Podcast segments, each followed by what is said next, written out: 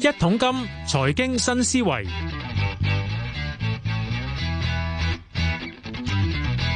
好，又到係財經新思維嘅環節啦。今日繼續上翻呢個書上嚟同咧講下咩咧，叫講呢個叫做持久授權書。咁事源就係咧，最近咧好似話疫呢三年疫情裏邊咧，發現好多老人家咧，除咗做平安紙為咗做多咗啫，都搞多咗份叫持久授權書喎。係啲咩嚟嘅咧？通常又要揾啲律師界朋友同我傾下偈嘅。好啦，咁所以揾嚟咧就係偉達仕合夥人啊高坤峰啊 Billy 嘅，Billy 你好 Billy。 Hello，家樂你好。啊，頭先我講樣嘢咧，係咪呢三年疫情真係多咗好多呢啲平安紙啊、遺囑嘅訂立先？其實係多咗啊，因為誒、嗯自從新冠肺炎之後，見到啲人都開始擔心自己嘅將來。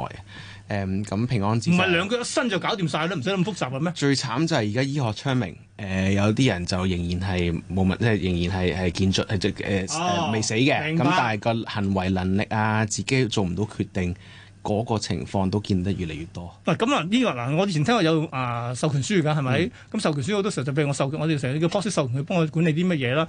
但係呢個所謂嘅持久授權書咧，係咪持久咁即係時間上或者年期上有長啲一定點先啫？但係佢佢對最大區別亦都係持久授權書最好最大嘅好處就係普通授權書咧，當一個人誒、即係個 donor 啦，誒冇咗行為能力嘅時候，行為能力你行講為係。能力英文咁 capacity，係咪即係 mental 叫等於 capacity？即即即植物人先定點先？誒唔一定要，但係可能佢唔明白自己做啲咩嘅，佢唔明白自己會做啲咩，唔即明個後果即嘅，係腦退化定咩先？可以係可以係失智啦，我哋叫我佢我做哦失智啊，啦失智嘅時間 O 係 K 啦啦。，咁誒、例如話佢唔知道啊，如果我而家去去銀行度轉咗依一百萬俾阿 A，咁個後果會係點㗎？佢唔嚇知道嘅，咁哦就叫做冇咗行為能力 㗎啦。哎呀，咁就係個禮。係啦，咁如果一個普通嘅授權書，如果冇咗行為能力咧，根據嗯法例咧就即刻冇效嘅，哦，咁就變咗係白紙一張。明白。咁所以咧，就算因為咁要做啲所謂誒呢個叫持久授權書，就係係針對你冇咗呢個行為能力或者失智呢個原因。係而未過身嗰段時間，啊，你過身就去咗就變遺咗囑平安紙啦，啊冇係錯咪係啦，咪冇錯啦。喂，咁其實誒、呃我都有趣，因為其實你聽啲朋友講咧，好多時候咧，原來咧誒好多老人家年紀大嗰啲咧，長者咧，好多人話哎一死就成成唔記唔記得個 提款，唔記得個 password，都係叫仔女搞掂噶嘛。咁但係咧，銀行好多時候咧，去到誒、呃或者嗱提款冇問題喎，或者係佢簽嗰時候咧，都想金額大啲咧，都打電話嚟問一問你，喂係咪你本人要求佢嚟幫你㗎？咁嗰時佢話你有授權書就得㗎啦，但係咧你去得啱今日打電話揾到嗰、個譬如老人家發現佢講嘢咦我唔係好清晰咧，佢通常都話。唔好啦，我停咗先啦，停咗戶口啦。呢個係咪佢咗所謂頭先所講嘅所謂一失智嘅話咧，喺銀行方面咧，帳戶都同你封咗定點？一定係啊，因為銀行保障自己噶嘛，驚你唔知係真係扮嘢定係真噶嘛，咁唔知有咩事咁，梗係最最 safe 梗係梗係 stop 咗 freeze 咗 account 先啦。係咁所以持久授權書又係可以 cover 到呢樣嘢咯。咁你通常就係俾份持久授權書佢，通常呢啲銀行都會聽嘅，都會跟嘅。 OK，係啊跟住又去翻一樣嘢啦。跟冇呢份持久授權書，又好唔好在 個老人係家啊？老人家真係嗱，植物人或者係誒、呃失智，咁但係佢仍有好多即係或者嘅日常費用或者資產。生果金我要幫佢管理噶嘛，咁點啊？去銀行真係完全唔同你做嘅，定係咁我喂我揾律師，唔係我揾法院申請問即係行使令得執行令得唔得先？可以誒、呃法院如果冇持久授權書咧，就要有個申請人去高等法院度申請。咁、嗯就係幫佢成立一個叫做 committee 一個委員會一。個委員會一個係委員會，委員會通常入邊都有委員會嘅成員，咁成員通常都係誒、呃家人啦，係啊甚至乎有啲情況就係佢生意上嘅伙伴，因為係最了解呢個人嘅嘅生意上嘅來往啊，哦，咁就向高等法院申請，就去成立呢個委員會。咁、嗯但係因為我哋嘅法院非常之忙啊，咁同我真係要埋排期排好耐。排好耐，同埋法院亦都喺絕大部分嘅 case 上邊咧，都唔覺得呢啲係咩啲急事。咁通常以我經驗呢，就算冇人反對，我哋都講緊最快最快九個月嘅時 間。咁就變咗，今天冇行為能力，我哋要等到九個月後先先有可個以命令，先有人幫你去執行。哎呀！咁但係 that's why 就係持久授權書係其實真係好多好處嘅。第一嗯簡單好多啦，唔需要經過法庭啦，係絕絕大部分嘅時間。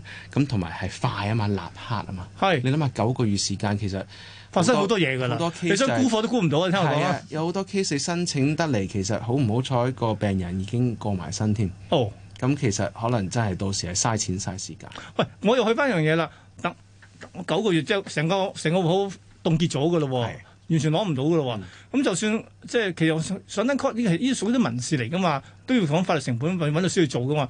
貴唔貴先？貴㗎，六位數字一定係六六位數字㗎啦。位數字啊！係啊，咁頭先我哋講緊持久授權書，我哋都係講緊即係數萬元、數萬五位數字五位數字。係誒頭先講緊嗰個、誒 committee 經過法庭去成立呢個委員會，六位數字係冇人反對喎。係，哎即係會有人反對㗎。會咁你其他可能兄弟姊妹話搞錯啊，你去申請話自己做委員，我呢，我冇得做委員㗎，我冇得做委員點解啊？咁你你自己食晒啲錢咁點算啊？哦，咁、所以其實好多 case 都係有人反對㗎。喂，我想問咧，其實你頭先咪講成個 committee 咧，你仲可以有其他成員加入噶嘛？即但係問題係有 chairman，即係我一個叫即係誒、呃主持人去佢揀咩成入去定係點啊？定係由法院去判嘅事？法院去判嘅。你嘅你申請人可以 nominate 去建議邊個做委員會委員，但係最終都係法法院去判嘅嗯 OK 最終都係嘅。哦，咁第一又需要時間，又要凍結一陣間，仲要金額上數字係都幾貴喎。冇錯好啦，咁嗱簡單講啦，咁過去呢幾年咧，疫情下咧，除咗遺囑多之外咧，呢啲所謂嘅誒、呃 EPA，我哋叫做持久授權書，係咪都多咗人去咧？即係知道係咩嘢而多咗人去，即係即係或者係誒、呃成立呢類嘅持久授權書呢多咗人嘅就係因為我話 covid 啦，咁同埋醫學昌明啦，醫學昌明啲人就長命咗啦，但係都見到好多病人係冇咗行為能力，同埋啲人開始 expose 多，知道有呢個工具。嗯呢、個工具以前唔其知實嘅，以前冇咁冇咁 expose 得咁多嘅，佢哋即係好似以前平安紙好多，特別係中國人家庭以前係都未必中意寫平咪安紙。佢簡單啫嘛，走咗咪佢剩翻人係分啊咯。但係而家你見到啲人開始可能誒學誒聽得多啊，見得多啊，個個想法 open 咗啊，開放咗啊，咁其實多咗人去做呢啲咁嘅持久授權書。嗯，嗱，去翻頭先想講樣嘢啦，嗱，誒、呃植物人我理解啦，都喐唔到啦，係咪？ 但係失或者叫咩啊？失智，嗯失智就講叫精神上冇行為能力。喂，呢個係要醫生判啦定點先？醫生盤係醫生盤。當我哋去做呢、個誒、呃接到一個客人，即係個申請人話想申請嘅時候咧，我哋第一樣嘢建議佢咧就係、揾醫生去睇，係因為我哋律師我哋唔知道佢有冇行為能力，係我哋唔識嘅。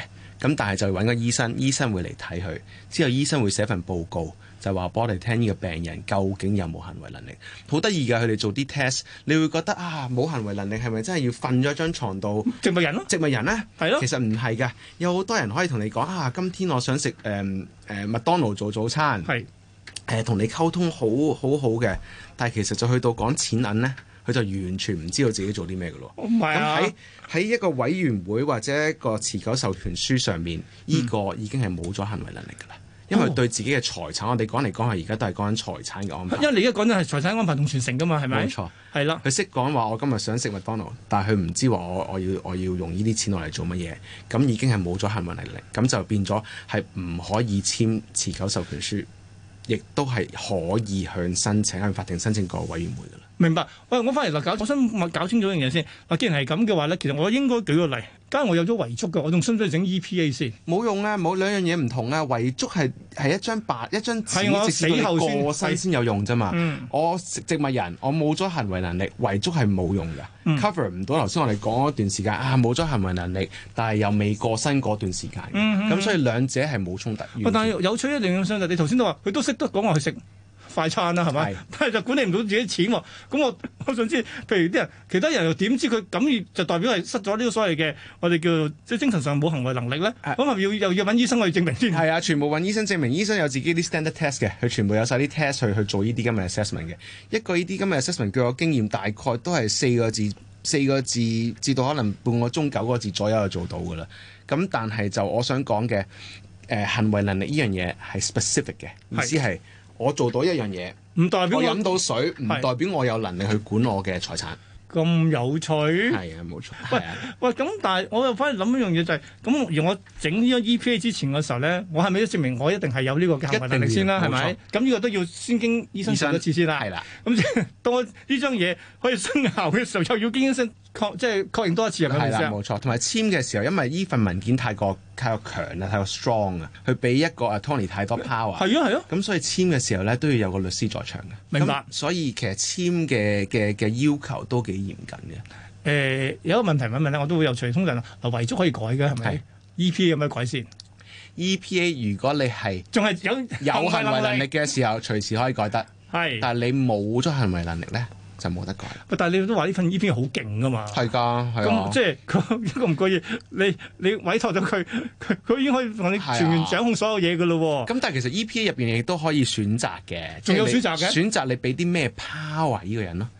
你可以所有嘢咩都俾晒佢，所有所有所有誒、呃 power，所有嘅嘢佢都可以做，收租啊、俾租啊、投資啊、誒、買嘢啊，全部都可以俾佢做。嗯但係可能你有啲某方面唔信佢嘅，唔信唔過嘅，咁就可能唔使俾晒啲 power 佢咯。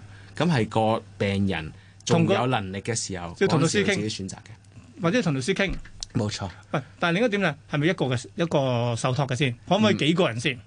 可以幾個人即係執行嗰方面，可以。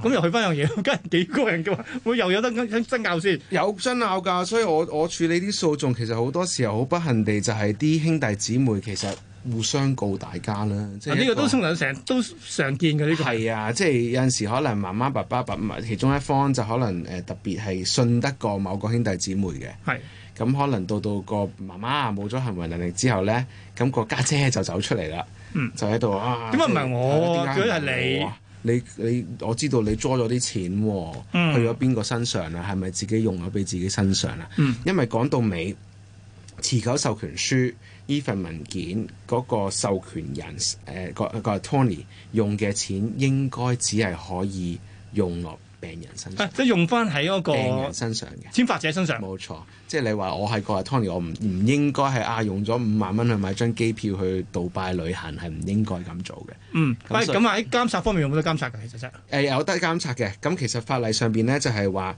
如果你係一個我哋英文叫 interested person，佢個 definition 就叫 interested person，interested party， interest 可能即係啲係誒有相關利益嘅。你可以咁譯啦，係啦，有相關利益我照字者，面但係譯冇嘅啫佢冇解釋點解嘅。如果你係一個有相關利益者，你係一個 interested party，你可以向法庭申請，叫個 attorney 咧就係、俾一啲英文 books and accounts，又係個法例係咁寫 books and accounts。係就係話翻俾個 interested party 聽，究竟而家個個財產，誒、我哋唔可以叫佢遺產咧，因為未因為佢未死㗎嘛發生係啊係啊係啊就係個病人個財產係點樣管理緊係點樣管理緊？哦咁咪就有好似 要交翻盤數出嚟，或者要係交要一啲㗎要㗎要㗎，因為法庭唔會法庭唔會主動去調查你㗎嘛，咁係。所以有第三咁方。但係要第三方嘅監所謂監察能力，有佢佢有咩權去監監察呢個過所以所程啊以咧？我我代表啲第三方就係睇完啲文件之後，就係、真係嘅，就係、見到咦誒、你出咗五萬蚊去買機票喎，哎呀你去咗邊度？哦問佢個啦我哋做嘢。啊哦咩㗎？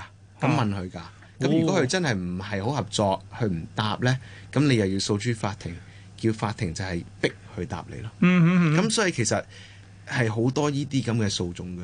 嗱，我又去翻樣嘢啦，嗯 我通常永遠都係諗啲高難度嘅嘅嘅處境俾你嘅，喂，真係做得唔好喎、嗯換咗佢得唔得先得？可以但係但係我我嗰時即係即係委託人都已經係 係，但係我可精以神上冇幸我運啊可以話啦，俾你聽，係法庭有咁嘅能力去炒咗一個咁嘅誒受託人去受託人去係有咁嘅能力，但係法庭係甚少用呢個能呢、個呢、個 power。原因就係點解好簡單，因為法庭尊重個病人嘅意願。呢份文件係病人有能力嘅時候嗯簽自嘅己揀嘅，係自己簽嘅。佢揾得阿細女，法庭相信佢一定有佢嘅原因嘅。哦而家佢瞓咗喺度啦，我唔我問唔到佢啦，咁我只能夠就係根據翻相信呢份嘢啦，係咯，當時又有律師在場，又有醫生在場，話有話有行為能力，咁法庭就會好尊重佢嘅意願嘅。嗯嗯，但係法庭係有一個咁嘅能力啊，可以炒，但係只不過係一定要一個好好好一啲好好好例好強嘅證據，據係啊，應該係證啦明呢個係 Tony 真係做錯嘢啦，先得咯。唉咁其實我有單案件就係其實個 Tony 自己買咗層樓，登記咗落自己 名度，但係佢解釋就係話我係信託人嚟嘅啫，我幫阿媽揸住嘅。但係個名啊登記係佢嘅喎咁樣都唔足夠，嚇，係啊咁樣都唔足夠。咁所以你諗下啦，其實係一個真係要好強、好強嘅證據先有。嗱，簡單一樣嘢啦，其實嗱，我即係呢排咧，即係同你哋即係公司都傾過幾次偈啦。我發現一樣嘢，嗱，不過乎咧，其實講講到所謂嘅財富嘅傳承咧，似乎聽話嗱，而家就有啊、信託啦、啊、遺囑啦，跟住再生底冇行為能冇精神上冇行為能力嘅咧，就整個 EPA 出嚟啦。喂，其實咧，啊似乎好多選擇俾大家，咁係咪應該因應翻你嘅財富有幾多而去揀揀定係點先？其實三三個工具，我哋叫我有陣時叫做三寶啦。三寶係咁其實誒、嗯即係信託通常都係比較富裕啲嘅人嚟嘅，即係冇信託，嘅即係起碼都八位數到九位數字係咪要？而家啲人太多錢啦，都唔知幾多位數字 啦。係啊咁但係平安紙其實你應該個個人都有嘅，平安紙真係平安紙係一個好 common、好普通、好簡單嘅文件嚟嘅啫，冇理由唔寫嘅。係係係。咁持久授權書就喺香港嚟講就比較新啲啦，喺外國其實都好好都 common 啲嘅，普遍普及啲嘅。點解咧？因為佢哋真係居安思危，知道自己有好多人都唔知道，好多就算律師啊，我係同你講，好多律師啊都唔知道有呢樣嘢佢嘅，醫生都唔知有呢樣嘢。你講你講係香港嘅律師同醫香港生，律師啊但係係啊外國有㗎，係啊，係啊，但係就算律師樓啊，嗯都唔係真係間間懂嘅，因因為呢樣嘢唔係話真係咁普及。嗯但係呢一個文件又係嗱，頭先講話五位數字，但係可以保障好多嘢嘅。係誒、其實真係值得考慮。我亦都相信將來啦，即係平安紙咁啫嘛。十年前平安紙唔普及㗎，而家普及啦，而家好普及啦，個個都有啦。係啊。持久授權書，我相信將來都會有咁嘅趨勢。咁呢個咧，舉翻嚟，去翻同翻即係你知香港最世一係咩咧？就係、大家救長命啊嘛。係 香港人長命啦，啊，世一係啦嚟。咁咪係咯，咁但係夠長命嘅話，誒、都有足夠嘅資產係去 支撐下嘅。咁但係足夠資產支撐下咧，除咗譬如舉例頭先有信託啊，有呢個 遺囑平安之再加埋呢個嘅即係 EPA 持久持久授權書嘅話咧，咁都係保障你嘅財富傳承啫。一定係。啦，嗯咁都係為為下一代、為將來嘅啫。啊！不過如果唔係咧，就發現好多即係我發現咧，唔係淨係富豪都有爭產嘅，好多人都會有好爭產。多㗎，同埋最終你唔你自己唔去安排得好，其實好多時候即係就係律啲律師就變咗係咯。可以幫你 點做啫？我都我都根據你當日立嘅嘢做嘅啫嘛，唔係可以點啫？係第咪二先係打官司，打官司又好長時間嘥錢，到頭來啲錢喺邊度嚟啊？咪就係嗰度夠咯咁咪係咯，咁咪即係又係影響到下一代，咁多年辛辛苦苦。明白，喂，好啊！今日唔該晒咧，就喺咧韋達士，韋達士係合伙人啊，高坤峰上嚟 Billy 咧上嚟講咗咧新嘢啊，其實冇新嘢都幾都幾年㗎啦，就係、呢個持久授權需要啲乜嘢啦，咁另外咧係可以有啲咩保障啦，同埋執行嘅時候有啲咩啊有趣嘢可以大家需要留意嘅。唔該晒你 Billy。好，唔該晒。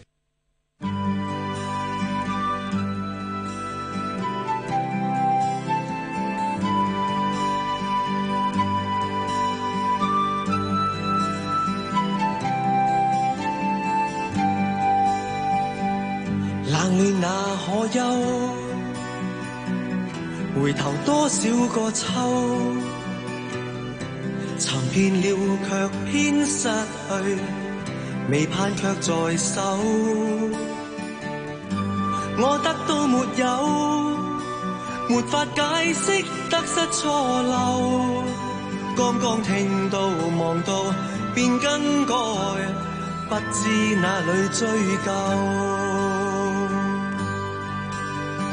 一生何求？常判決放棄與擁有，耗盡我這一生，捉不到已跑開。一生何求？迷惘裏永遠看不透，沒料到我所失的，竟已。是我的所有。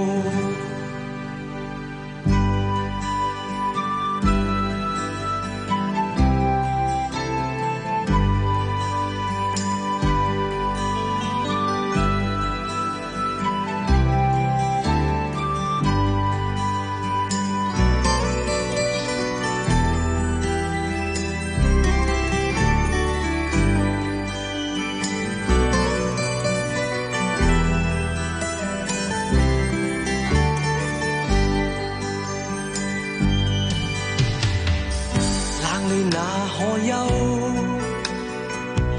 回頭多少個秋？